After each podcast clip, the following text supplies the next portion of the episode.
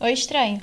O meu nome é Thaís e esse é o 14 episódio do Serei Seus Olhos, um podcast que nasceu para ser calmaria no meu caos e luz para quem não enxerga com os olhos.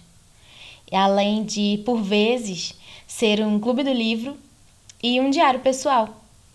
Eu criei esse lugar para aprender a lidar com as críticas e ajudar pessoas.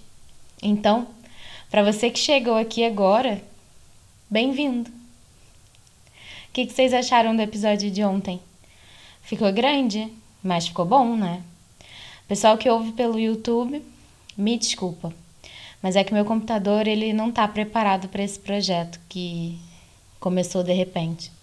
Eu tinha comprado ele só para assistir série e estudar, então ele acaba demorando o dobro do tempo para processar um vídeo. Daí já viu, né? Demorou para sair. Mas olha, podem sempre falar qualquer coisa. Lá pelo Instagram, do arroba serei seus olhos. E manda esse episódio para um amigo. Me ajuda a ajudar.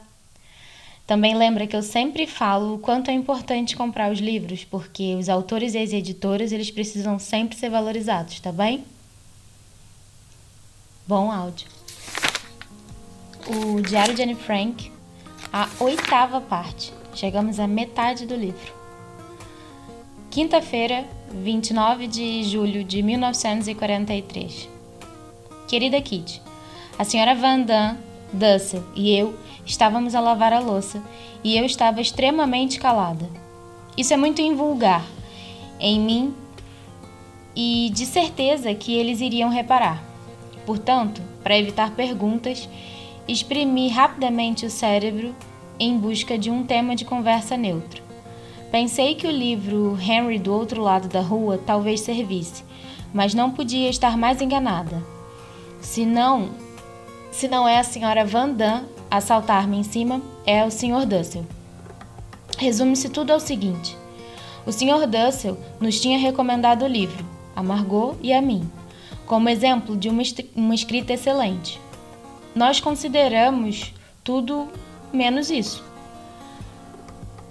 O rapazinho está bem retratado, mas quanto ao resto, quanto menos se disser, melhor. Fiz um comentário qualquer desse gênero enquanto estávamos a lavar a louça e Dussel lançou um verdadeiro discurso. Como é que podes alguma vez compreender a psicologia de um homem? A de uma criança não é tão difícil. Mas és demasiado nova para ler um livro como esse. Nenhum homem de 20 anos seria capaz de compreender. Então, por que é que se deu o trabalho de me recomendá-lo? A senhora Vandam e Dussel continuaram seu sermão. Sabes muito sobre coisas que não devias. Foste muito mal educada. Mais tarde, quando fores mais velha, não conseguirá apreciar nada. Dirá: Ah, li isso há 20 anos num livro qualquer. É melhor despachar-te se quiser apanhar um marido ou se apaixonar pois é inevitável que tudo venha a ser um desapontamento para ti. Em teoria, já sabes tudo o que há de saber, mas na prática, isso é outra história. Consegue imaginar como eu me senti, não consegue? Fiquei surpreendida comigo própria por conseguir responder calmamente.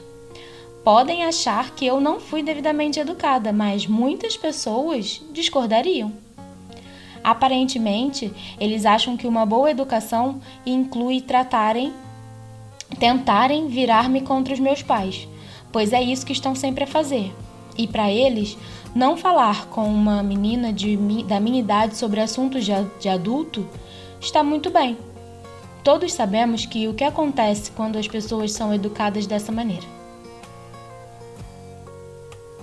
Naquele instante, apetecia-me esbofeteá-los, a ambos, por me estarem a provocar.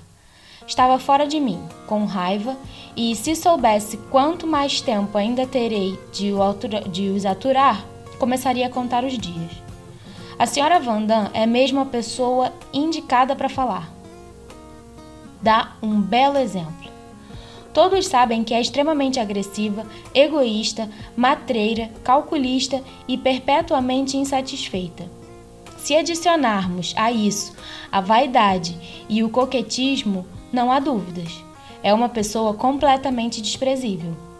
Podia escrever um livro sobre Madame Vandam, e quem sabe talvez um dia eu até faça. Qualquer pessoa pode colocar uma máscara encantadora quando quer. A senhora Vandam é admirável com estranhos, principalmente com homens, pelo que é fácil uma pessoa enganar-se quando a conhece. A mamãe pensa que a senhora Vandam é demasiado estúpida para desperdiçar palavras com ela. Margot acha insignificante e Pim acha que é demasiado feia, literal e figurativamente. E após longa observação, nunca tenho ideias pré-concebidas à partida, cheguei à conclusão de que ela é as três coisas acima mencionadas e muito mais. Tem tantas características más, por que hei de destacar apenas uma? Tuan. PS. O leitor há de levar em consideração, por favor, que essa história foi escrita antes da raiva da escritora ter esfriado. Terça-feira, 3 de agosto de 1943. As coisas estão a correr bem na frente política. A Itália baniu o Partido Fascista. As pessoas estão a lutar contra os fascistas em muitas zonas. Até o exército se juntou à luta. Como é que um país assim pode continuar a fazer guerra contra a Inglaterra? O nosso lindo rádio foi levado na semana passada. Dussel ficou muito zangado com o Sr. Kugler por o ter entregado no dia marcado. Dussel está a descer cada vez mais na minha consideração e já está abaixo de zero. Tudo que diz sobre política, história, geografia ou qualquer outro assunto é tão ridículo que mal me atrevo a repetir as suas opiniões. Hitler desaparecerá da história. O porto de Roterdã é maior do que o de Hamburgo. Os ingleses são tolos por não aproveitarem a oportunidade para bombardear a Itália até ficar em ruínas. E coisas desse tipo. Acabou de passar um terceiro ataque aéreo. Decidi cerrar os dentes e treinar-me a ser corajosa. A senhora Vandam aqui sempre disse: elas que caiam, e é melhor acabar com a exploração do que não acabar. É a mais covarde entre nós. Essa manhã tremia como vara, como vara verde e chegou mesmo a chorar. Foi reconfortada pelo marido, com quem fez recentemente uma trégua depois de uma semana de discussões. Quase fiquei emocionada com a cena. Mushi provou agora, sem qualquer sombra de dúvida, que ter um gato tem desvantagens, para além de vantagens. Temos a casa infestada de pulgas e a situação está a piorar a cada dia que passa. O Sr. Clayman salpicou um pó amarelo em todas as ranhuras e reentrâncias, mas as pulgas nem deram por isso. A situação está a nos deixar a todos muito, muito nervosos. Estamos sempre a imaginar mordidelas nos braços, nas pernas e em outras partes do corpo. Por isso, saltamos e fazemos alguns exercícios. Uma vez que assim temos uma desculpa para analisar melhor os braços ou o pescoço. Mas estamos a pagar o preço de termos feito tão pouco exercício físico. Estamos tão perros que mal conseguimos virar a cabeça. A ginástica a sério caiu no esquecimento há muito tempo. Tua Anne. Quarta-feira, 4 de agosto de 1943. Querida Kitty, agora que passou pouco mais de um ano desde que viemos para o esconderijo, já sabes muita coisa sobre as nossas vidas.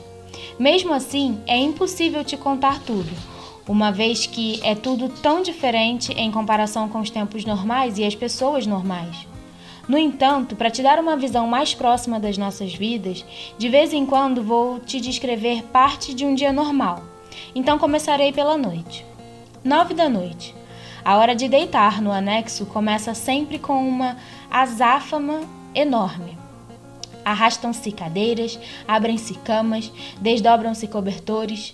Nada fica onde estava durante o dia. Eu durmo num divã pequeno que só mede um metro e meio, de modo que temos de acrescentar algumas cadeiras para que fique mais comprido. Abafo, lençóis, almofadas, cobertores. Tem de ser tudo retirado da cama de Dussel, onde as coisas ficam arrumadas durante o dia. No quarto do lado, há imensos rangidos. É a cama de armar da Margot a ser montada, mais cobertores e almofadas, qualquer coisa que torne as tábuas de madeira um pouco mais confortáveis. Lá em cima, parece que há uma trovoada, mas é só a cama da senhora Vandam a ser empurrada contra a janela, para que Sua Majestade, ataviada com o seu casaquinho de dormir cor-de-rosa, consiga cheirar o ar da noite com as suas delicadas narinas. Depois de Peter terminar, é a minha vez de usar a casa de banho. Lavo-me da cabeça aos pés. E não são poucas as vezes em que encontro uma pulga minúscula a flutuar na bacia, apenas durante os meses, semanas ou dias quentes. Lavo os dentes, enrolo o cabelo, arranjo as unhas e ponho água oxigenada no buço para aloirar os pelos. Tudo isso em menos de meia hora. 9 e meia. Visto o roupão, com o sabão numa das mãos e o bacio, os ganchos, as cuecas, os rolos de cabelo e um pedaço de algodão na outra, saio rapidamente da casa de banho. Geralmente, o ocupante seguinte ainda me chama para remover os cabelos graciosamente ondulados, mas desagradáveis à vista, que deixei na bacia. 10 horas. Hora de erguer o quebra-luz e dizer boa noite. Durante os 15 minutos seguintes, pelo menos a casa de banho enche-se com os sons dos rangidos das camas e das molas partidas. E depois, desde que os nossos vizinhos de cima não estejam a ter uma discussão conjugal na cama, instala-se o silêncio. 11 e meia. A porta da casa de banho range. Uma estreita faixa de luz invade o quarto sapatos a ranger, um grande casaco, ainda maior do que o homem dentro dele. É Dussel, que regressa do seu trabalho noturno no escritório de Kugler. Ouço-o andar de um lado para o outro durante dez minutos, mexer em papéis, os embrulhos da comida que está a esconder no armário, não é? E fazer a cama. Depois desaparece novamente e só se ouve um ou outro ruído suspeitos vindo da casa de banho. Aproximadamente três horas depois, tenho de me levantar para usar a lata que tenho debaixo da cama, que, pelo sim, pelo não, tem um tapete de borracha por baixo para o caso de verter. Prendo sempre a respiração enquanto a uso, uma vez que o líquido faz tanto barulho ao bater na lata como um ribeiro a tomar, a tombar de uma montanha. O bacio é novamente arrumado no lugar dele e a figura de camisa de dormir branca, a mesma camisa que faz Margot exclamar todas as noites: ai que camisa indecente, enfia-se outra vez na cama. Ainda fico acordada 15 minutos a ouvir os ruídos da noite. Em primeiro lugar, a tentar perceber se há ladrões lá embaixo, e depois a ouvir as várias camas, lá em cima, no quarto do lado e no meu para perceber se os outros estão a dormir ou meio acordados. Isso não tem graça nenhuma, principalmente no que diz respeito a um membro da família chamado Sr. Dussel. Primeiro, faz um som como um peixe arquejando por, por ar, que se repete nove ou dez vezes. Depois, umedece profusamente os lábios, alternando com um pequeno estálido da língua. Aqui se segue um período em que se vira de um lado para o outro e ajeita as almofadas. Depois de cinco minutos de silêncio, a sequência se repete mais três vezes, após que, presumivelmente, adormece por mais algum tempo. Por vezes, as armas disparam durante a noite, entre a uma e as quatro. Nunca me apercebo antes de o fazer, mas de repente dou por mim de pé ao lado da cama, devido à força do hábito.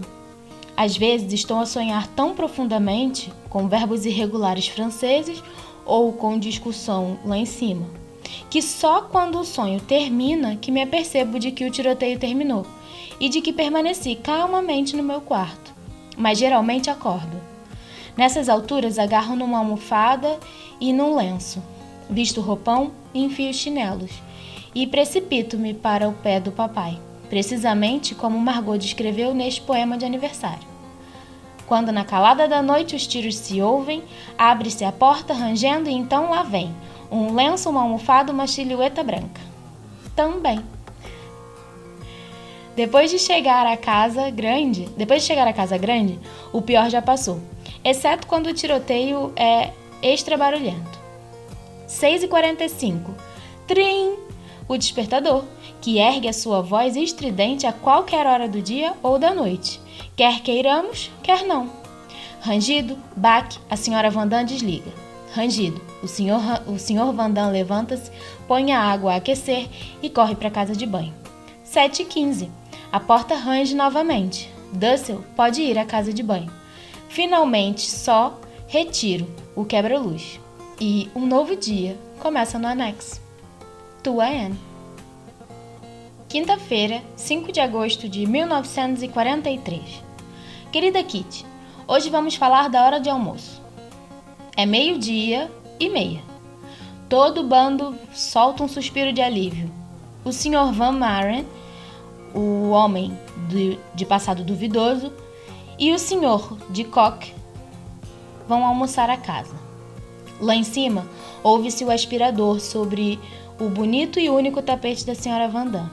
Margot mete alguns livros debaixo do braço e dirige-se para a aula dos alunos de aprendizagem lenta, que é o que Dussel parece ser. Pim vai sentar-se a um canto com o teu companheiro constante, Dickens na esperança de conseguir um pouco de paz e sossego. A mamãe apressa-se para cima, para ajudar a dona de casa tarefada. E eu arrumo a casa de banho e, ao mesmo tempo, me arranjo um pouco. Meio-dia e 45. Um a um vão chegando.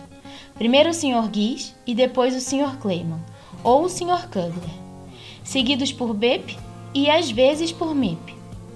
Uma hora. Reunidos em volta do rádio, escutamos todos avidamente a BBC. É a única altura em que os membros do anexo não se interrompem uns aos outros, uma vez que nem mesmo o Sr. Vandam pode discutir com o locutor. 1.15 Destruição. Distribuição de comida. Todas as pessoas do escritório recebem uma tigela de sopa, mais sobremesa e, por acaso, se houver. O Sr. Guide, satisfeito, senta-se no divã e encosta-se à secretária com o seu jornal, a tigela de sopa e geralmente o gato ao seu lado.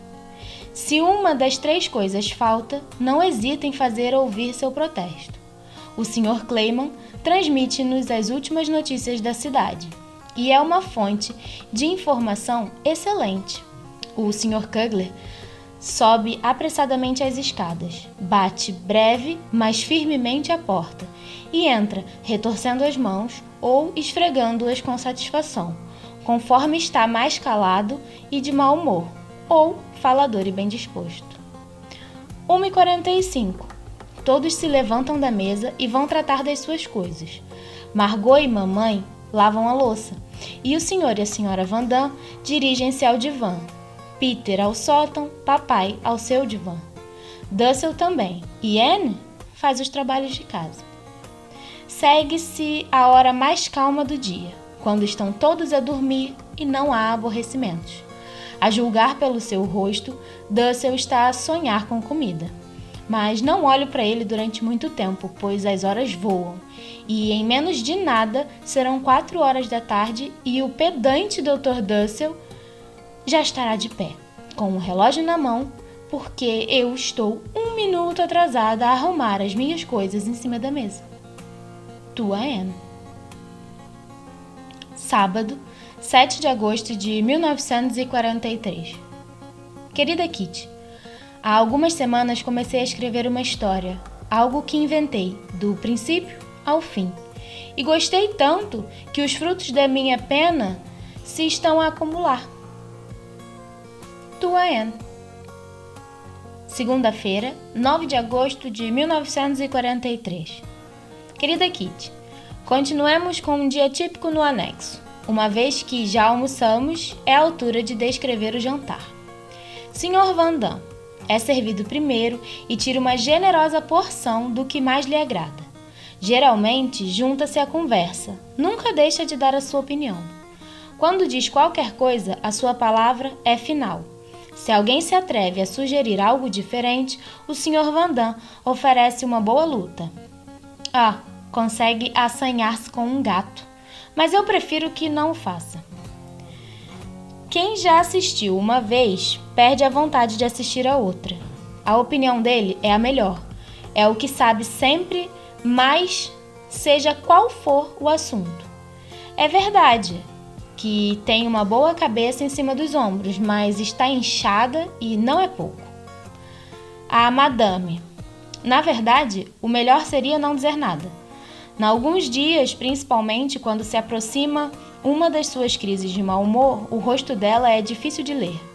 Se analisares as brigas, verificarás que ela não é o tema, mas sim a parte culpada. Um fato que todos preferem ignorar. Mesmo assim, pode dizer-se que ela é instigadora. A arranjar sarrilhos é a isso que a senhora Van chama de versão. Arranjar sarrilhos entre o Sr. Frank Sra. Frank e Anne. Com Margot e o Sr. Frank não é assim tão fácil. Mas regressemos à mesa. A Sra. Vandam pode achar que nunca lhe dão o suficiente, mas não é verdade. As melhores batatas, os acepipes mais saborosos, o mais tenro pedaço do que quer que seja, é esse, o lema da Madame. Os outros podem ter a sua vez, desde que eu, fique com o melhor. Exatamente aquilo que acusa Anne de fazer. A sua segunda palavra de ordem é falar. Desde que alguém esteja a ouvir, não parece passar-lhe pela cabeça se estão interessados ou não. Deve pensar que tudo o que a senhora Vandam diz interessa a toda a gente. Sorrir de modo, sorrir de modo coquete, fingir que sabe de tudo, dar conselhos a toda a gente com ar maternal. É garantido que isso causará boa impressão.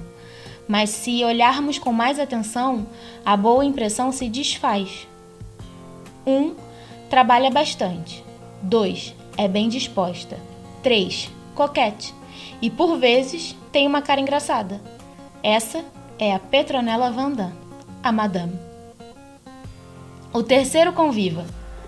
Diz muito pouco o Sr. Vandam está geralmente calado e mal se dá pela sua presença. No que diz respeito ao apetite, é como o tonel das Danaides, que nunca está cheio. Mesmo depois de, da mais substancial das refeições, é capaz de nos olhar calmamente no rosto e afirmar que poderia ter comido o dobro. Número 4. Margot. Come como um passarinho e não diz uma palavra, só come legumes e frutas estragada com mimos, na opinião dos Vandam. Falta de exercício de ar puro, na nossa. Ao lado dela, a mamãe. Tem um apetite saudável e assegura a sua parte da conversa. Ninguém tem a impressão, como acontece com a senhora Vandam, de ela ser uma mera dona de casa. Qual é a diferença entre as duas? Bom, a senhora Vandam cozinha e a mamãe lava a louça e limpa os móveis número 6 e 7. Não direi muito sobre o papai e sobre mim. Ele é a pessoa mais modesta da mesa. Olha sempre para ver se já toda a gente se serviu. Não precisa de nada para si próprio. As coisas melhores são para as crianças. É a bondade em pessoa. Sentado ao lado dele está o pequeno feixe de nervos do anexo. Eu. Dussel.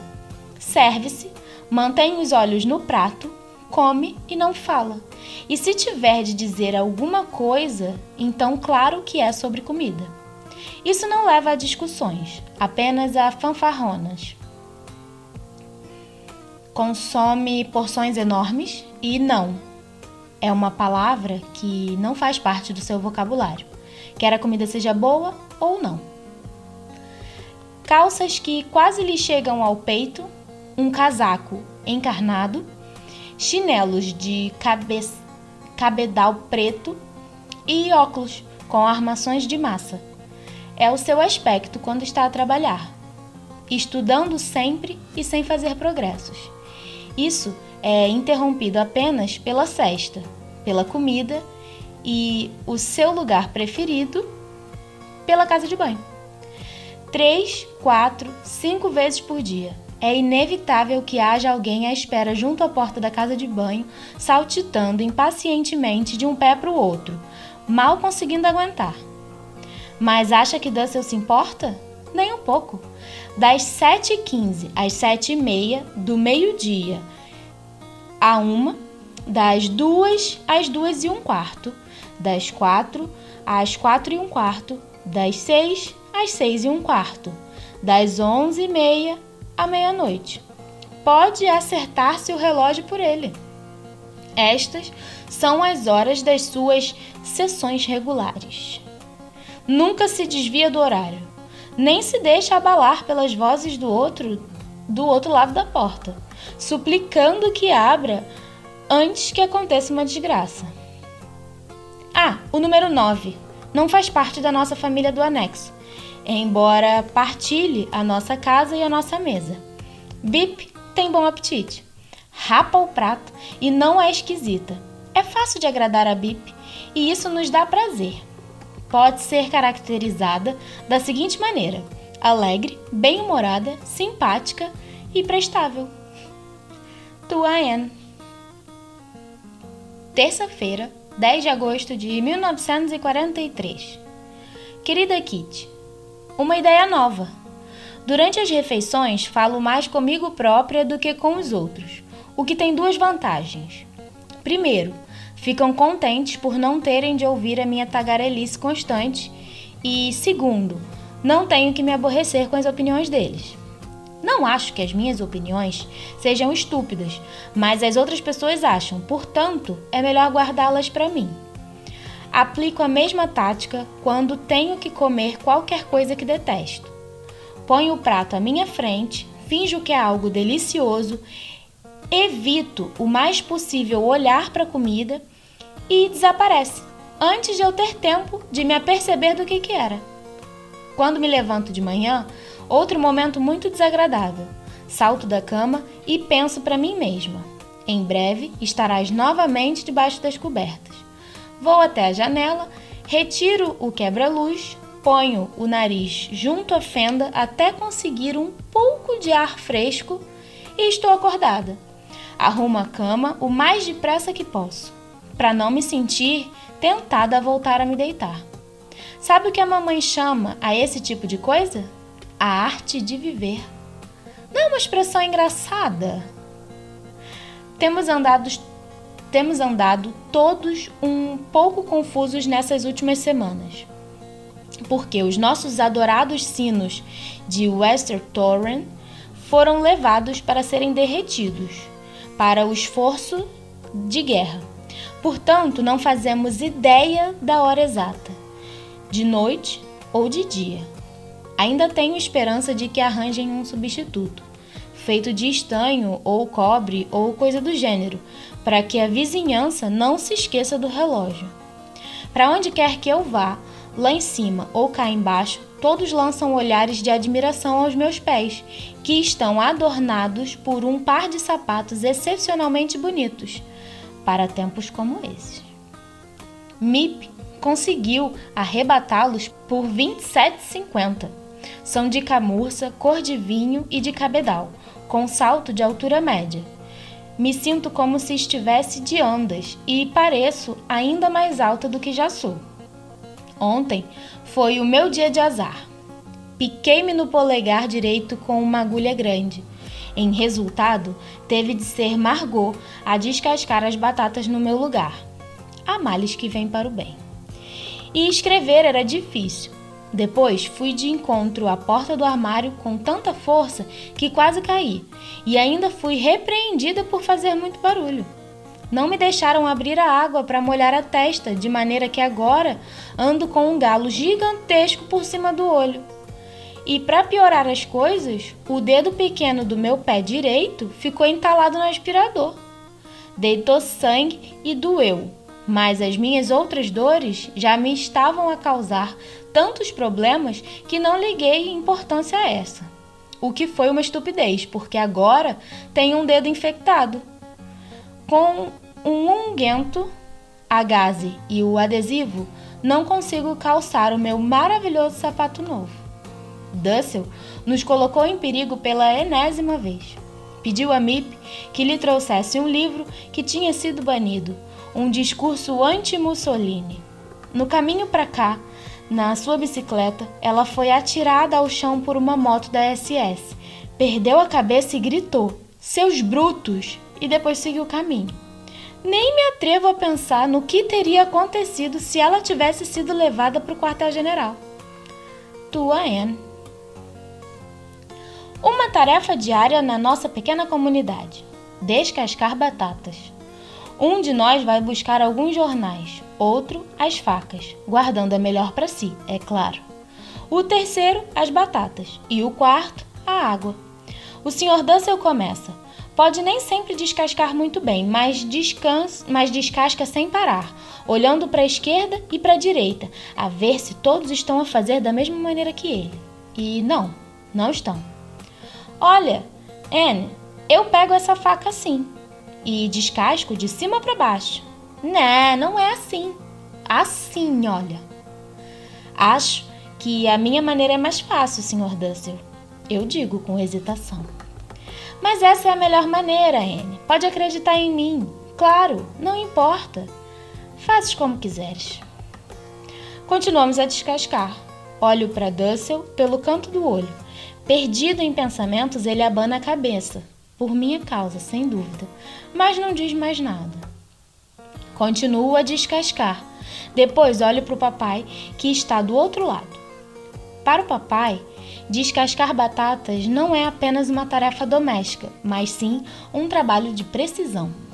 Quando lê, fica com uma ruga profunda na nuca mas quando está a preparar batatas, feijões ou legumes, parece ficar totalmente absorvido pela tarefa.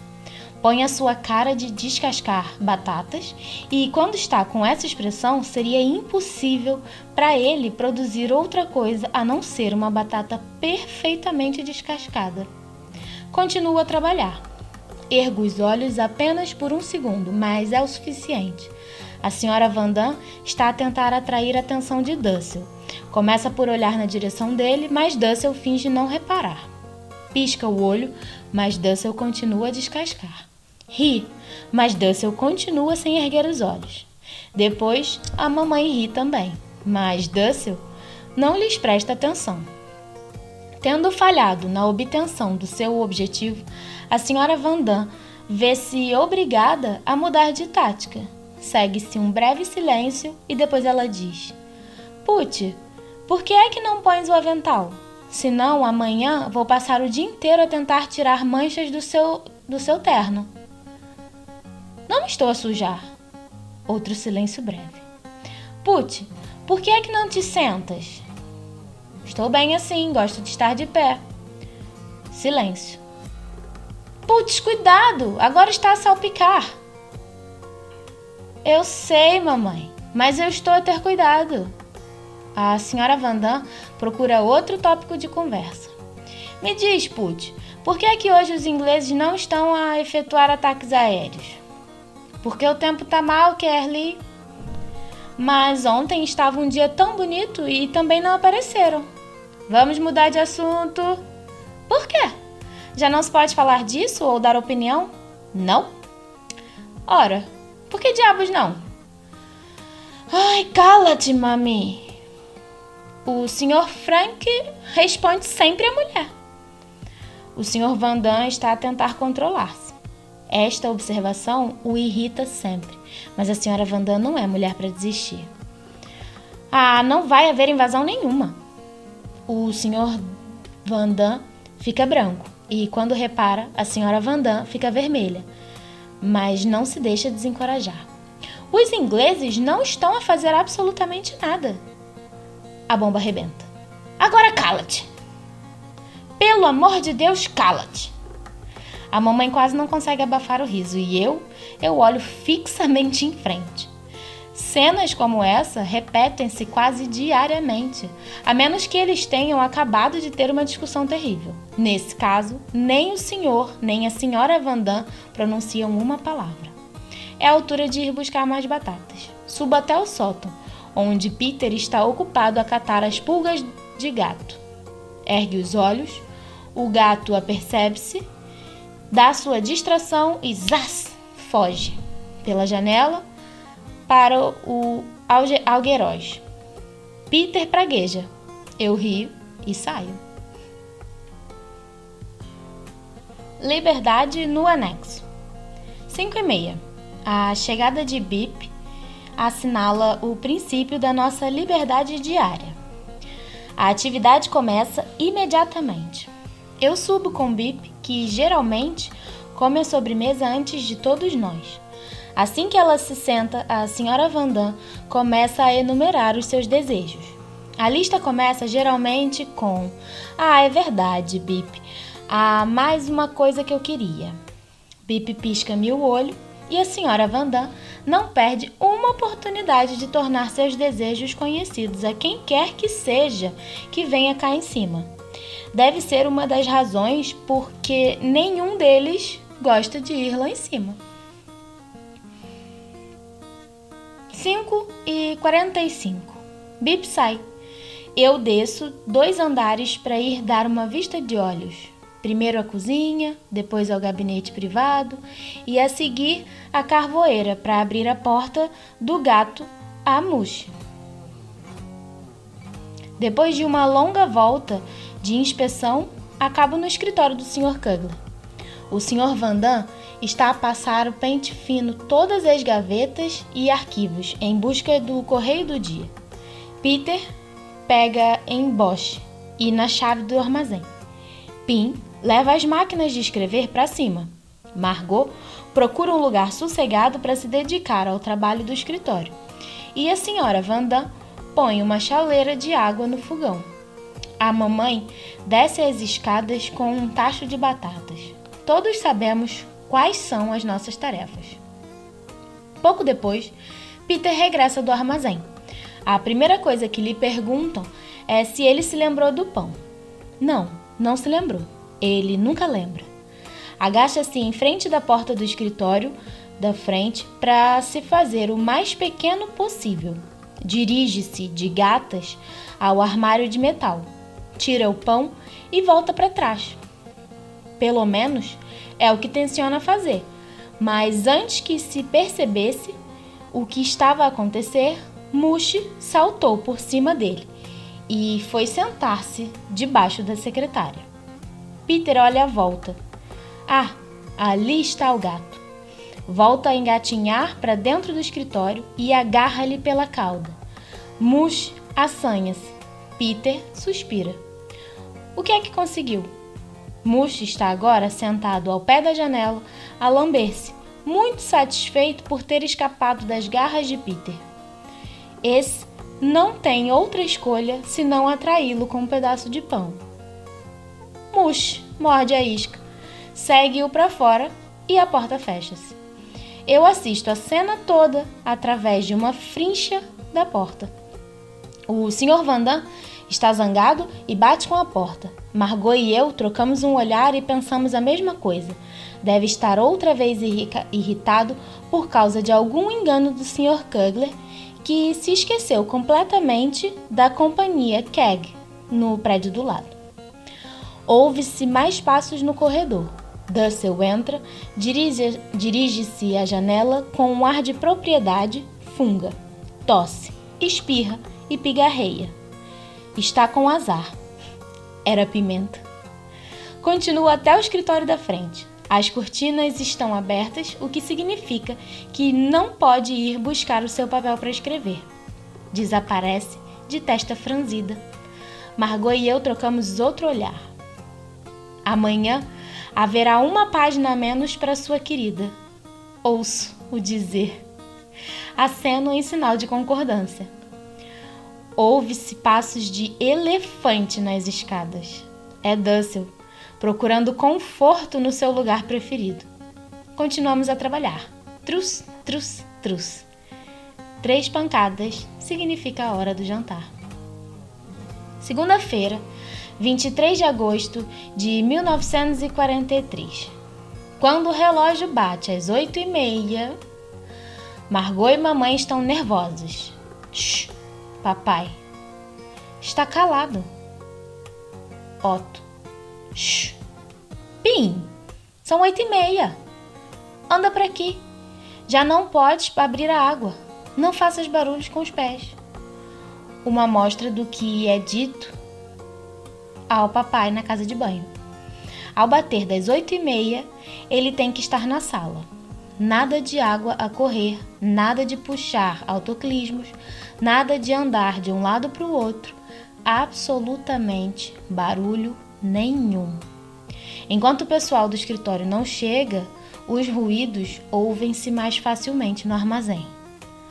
A porta lá em cima se abre às 8h20 e segue-se três pancadas suaves no chão. Os cereais quentes de Anne. Subo as escadas para ir buscar meu prato de cachorro. De novo cá embaixo, tem de ser tudo feito muito depressa. Penteio-me, arrumo o bacio, empurro a cama para o lado. Silêncio! O relógio está a dar as oito e meia. A senhora Vandam muda de sapatos e anda pelo quarto em chinelos. O senhor Vandam também. Um autêntico Charlie Chaplin. Está tudo silencioso. A cena da família perfeita atingiu agora o seu ponto alto. Eu quero ler ou estudar. E Margot também. O papai e a mamãe? Idem. O papai está sentado com Dickens e o dicionário, claro, na beira da cama velha e barulhenta, que nem sequer tem um colchão decente. Podiam empilhar-se dois edredons um em cima do outro. Não preciso, pensa ele. Posso passar sem eles. Assim que começa a ler, não ergue os olhos. Ri de vez em quando e tenta convencer a mamãe a ler uma passagem. Agora não tenho tempo. Ele parece desapontado, mas continua a ler. Um pouco depois, quando encontra outra parte interessante, tenta novamente. Tens de ler isso. A mamãe senta-se na cama de armar e a ler, a costurar, a tricotar ou a estudar, o que quer que esteja primeiro na sua lista. Subitamente, ocorre-lhe uma ideia e diz rapidamente, para não se esquecer: Anne, lembra-te de. Margot, toma nota disso. Pouco tempo depois, está tudo calmo novamente. Margot fecha o livro com força, papai franze a testa, as sobrancelhas formando uma curva engraçada, a sua ruga de concentração reaparece e mergulha novamente no livro. A mamãe começa a tagarelar com Margot. Eu fico curiosa e ouço também. Pim é puxado para conversa. 9 horas. Café da manhã. Sexta-feira, 10 de setembro de 1943. Querida Kitty, de cada vez que te escrevo, acontece algo especial. E, na grande maioria das vezes, desagradável e não agradável. Dessa vez, contudo, está a acontecer algo maravilhoso. Na quarta-feira, dia 8 de setembro, estávamos a escutar o noticiário das 7 horas quando ouvimos anunciar. Aqui estão algumas das melhores notícias da guerra até esse momento. A Itália capitulou. A Itália rendeu-se incondicionalmente. A emissão holandesa, a partir da Inglaterra, começou às 8h15 com as notícias. Caros ouvintes, Há uma hora e 15 minutos, precisamente quando eu estava a terminar de escrever o meu relatório diário, recebemos as notícias maravilhosas de capitulação da Itália.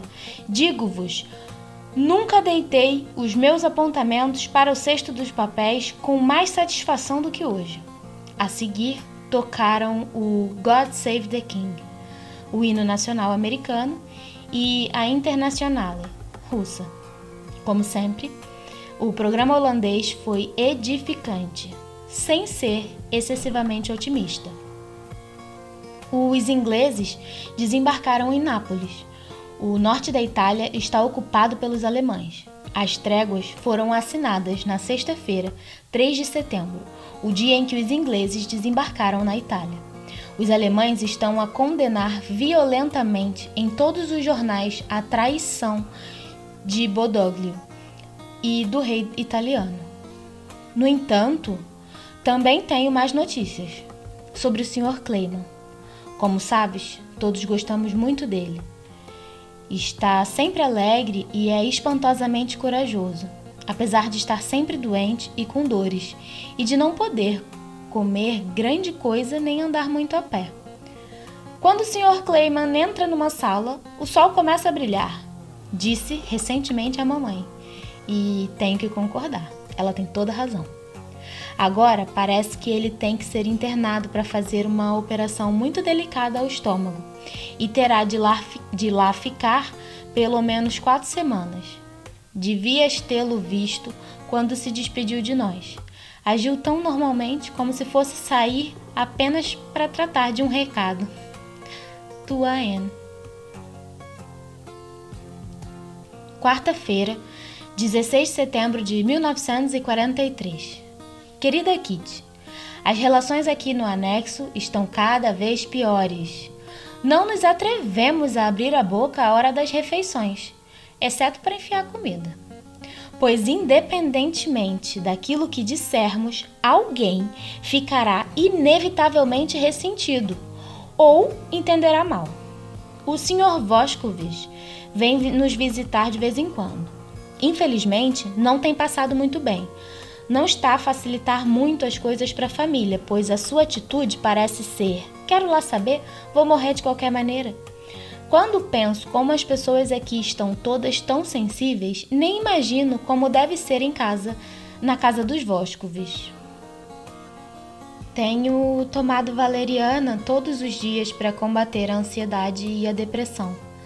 Mas isso não me impede de estar mais infeliz a cada dia que passa. Uma boa gargalhada ajudaria mais do que dez gotas de valeriana, mas quase nos esquecemos de como é rir. Por vezes tenho medo de que, com toda essa tristeza, acabe por ficar com o rosto flácido e com a boca permanentemente virada para baixo. Os outros não estão melhor do que eu. Todos receamos um grande terror chamado inverno. Outro fato que não alegra exatamente os nossos dias é o de o Sr. Van Mary, o homem que trabalhava no armazém, está a ficar desconfiado sobre o anexo. Qualquer pessoa com dois palmos de testa já reparou com certeza que MIP, por vezes, diz que vai ao laboratório, BIP, a sala de arquivos, e que o Sr. Clayman vai sempre aos abastecimentos da Opecta enquanto o Sr. Kugler afirma que o anexo não pertence a esse edifício, mas ao edifício do lado. Não nos importamos com o que o Sr. Van Maren pensa da situação, não fosse o fato de sabermos que ele não é de confiança e possui uma grande curiosidade. Não é o tipo de pessoa que se consegue enganar com uma desculpa qualquer. Um dia, o Sr. Kugler quis ser extra cauteloso Portanto, ao meio-dia e vinte, vestiu o casaco e foi à drogaria que há aqui na esquina. Menos de cinco minutos depois, regressou e esgueirou-se pelas escadas acima para nos visitar como um ladrão. A uma e quinze ia sair, mas Bep encontrou-o no, encontrou no patamar e avisou que o Van Maren estava no escritório. O Sr. Kugler deu meia volta e ficou conosco até a uma e meia. Depois descalçou-se e foi só de meias, apesar de estar gripado, até o sótão da frente, onde desceu pelas outras escadas muito devagar para evitar que os degraus rangessem. Demorou 15 minutos a descer as escadas, mas acabou em segurança no escritório depois de ter entrado pela porta da rua. Entretanto, Bip tinha se livrado de Van Maren e viera buscar o Sr. Kugler ao anexo, mas ele já tinha saído e nessa altura ainda estava a descer cuidadosamente as escadas. O que terão os transeuntes pensado ao verem o gerente a calçar os sapatos lá fora? É, você aí, de meias. Tua Anne. Quarta-feira, 29. Que delícia! Vai latir mais, Boris. Tá bom, já chega? Vai deitar de novo?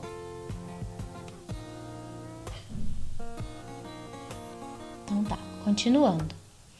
Quarta-feira, 29 de setembro de 1943. Querida Kitty, é o aniversário da senhora Vandam. Para além de uma senha de racionamento de cada um, para queijo, carne e pão, tudo que recebeu de nós foi um frasco de compota. O marido, Dussel, e o pessoal do escritório não lhe deram nada, a não ser flores e também comida. São esses os tempos em que vivemos. Bip teve um ataque de nervos na semana passada, por ter tantas coisas para tratar. Mandam-na à rua dez vezes por dia, insistindo sempre para que vá imediatamente, ou para que volte a ir, ou dizendo que fez tudo errado. E quando pensamos que ela ainda tem o trabalho normal do escritório, que o Sr. Clayman está doente, que Mip está em casa com uma constipação e que a própria Bip tem um tornozelo torcido, problemas com o namorado e um pai resingão. Não admira que ela esteja a atingir seu próprio limite. Confortamos-la e dissemos que se ela, se ela batesse o pé uma ou duas vezes e dissesse que não tinha tempo, as listas de compras acabariam por diminuir sozinhas. Sábado houve um grande drama, como nunca tínhamos visto aqui antes. Começou por uma discussão sobre Van Maren e acabou numa guerra generalizada e em lágrimas.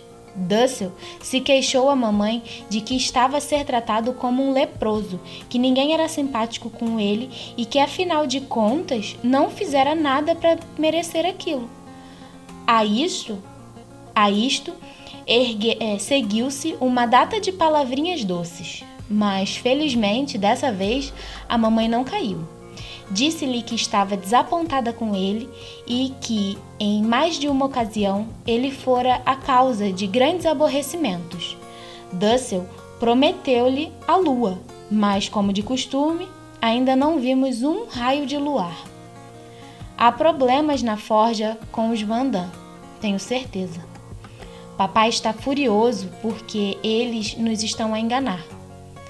Tem andado a esconder carne e outras coisas. Que tipo de bomba estará para arrebentar agora? Quem me dera não estar tão envolvida em todas essas escaramuças. Se pelo menos pudesse sair daqui, estão a dar conosco em doidos. Tuayan. Domingo, 17 de outubro de 1943.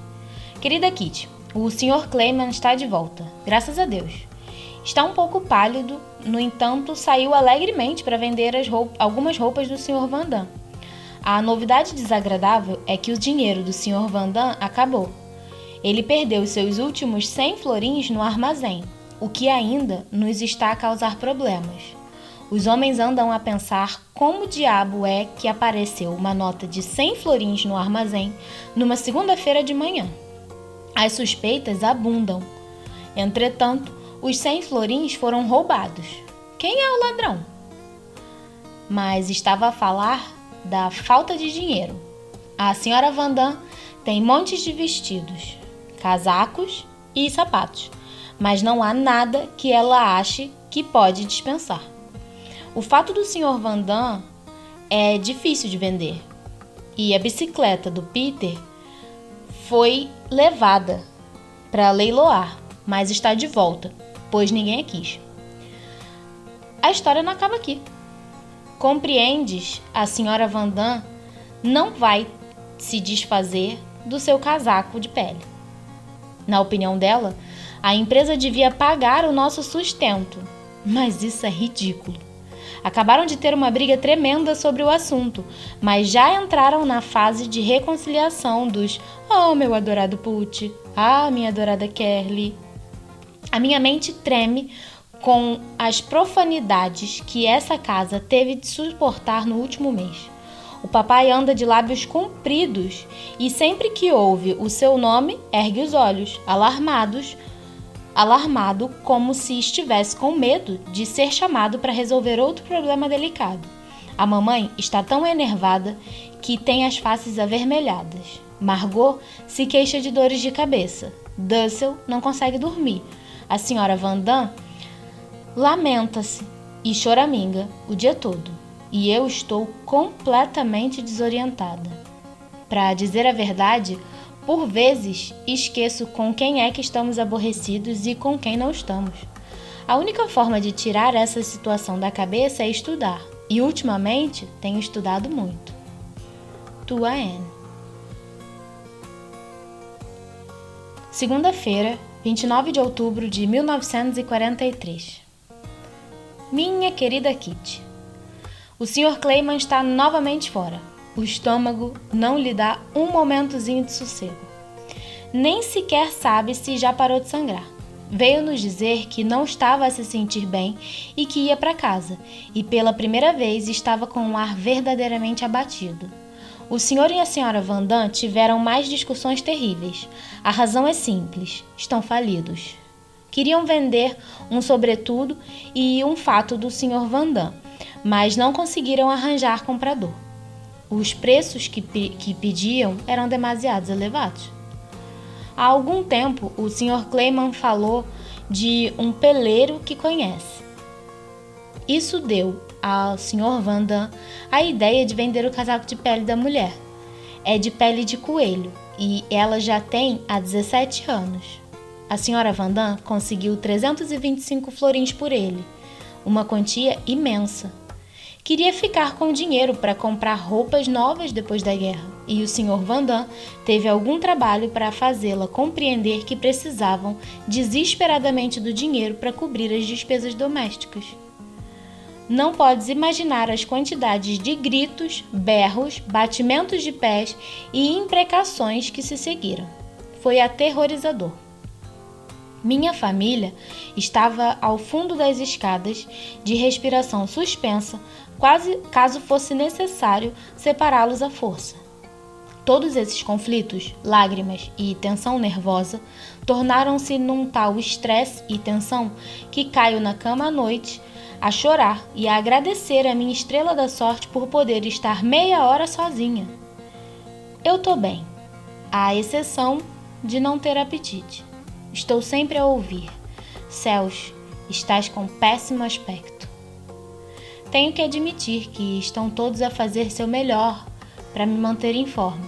Estão a me encher de dextrose, óleo de fígado de bacalhau, levedura de cerveja e cálcio. Muitas vezes não consigo controlar os nervos, especialmente aos domingos, altura em que me sinto realmente miserável. A atmosfera está opressiva, sonolenta e pesada como chumbo não se ouve um único pássaro a cantar lá fora, e o silêncio de morte opressivo paira por toda a casa, prendendo-me como se fosse me arrastar para as profundezas do inferno. Em alturas como essa, o papai, a mamãe e a Margot são-me completamente indiferentes. Vaguejo de quarto em quarto. Subo e desço as escadas. E me sinto como um pássaro cuja, cujas asas foram arrancadas e que insiste em se lançar contra as grades da sua gaiola escura. Deixem-me sair para onde haja ar fresco e risos. Grita uma voz dentro de mim. Já nem sequer me dou ao trabalho de responder e me deito no divã. O sono faz com que o silêncio e o medo terrível passem mais rápido. Ajuda a passar o tempo, uma vez que é impossível matá-lo. Tua Anne.